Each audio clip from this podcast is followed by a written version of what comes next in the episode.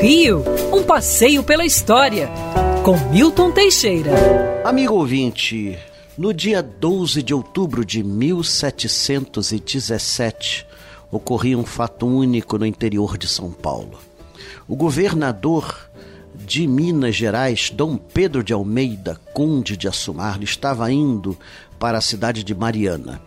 Passando por Guaratinguetá, o, a Câmara de Vereadores resolveu oferecer-lhe um jantar magnífico e pediu que os pescadores fizessem uma ampla pescaria. Não pescaram nada. Quando estavam para desistir, pescaram uma santa sem cabeça. Não deram muita importância ao achado, mas logo depois pescaram a cabeça da santa. Imediatamente apareceu peixe em todas as redes, foi uma pescaria abundantíssima. Esses três pescadores viram logo, associaram esse milagre da multiplicação dos peixes à santa. Era uma Nossa Senhora da Conceição, feita de barro, aí por volta de 1650. Era até meio tosca. Naquela época era de mau agouro. Quando um santo quebrava, você jogava fora, escondia. E nesse caso, jogaram no rio. Deve ter ficado pelo menos uns cinco anos dentro d'água, porque a, o barro ficou bem escuro.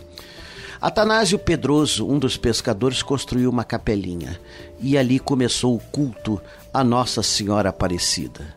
No século XIX, o culto crescera tanto que foi preciso construir uma basílica, que logo ficou pequena. Pois bem, já no século XX, em 1950, foi iniciada a atual Basílica de Nossa Senhora Aparecida, que está dentre as maiores igrejas marianas do planeta Terra. Na verdade, é considerada a sexta maior igreja do mundo.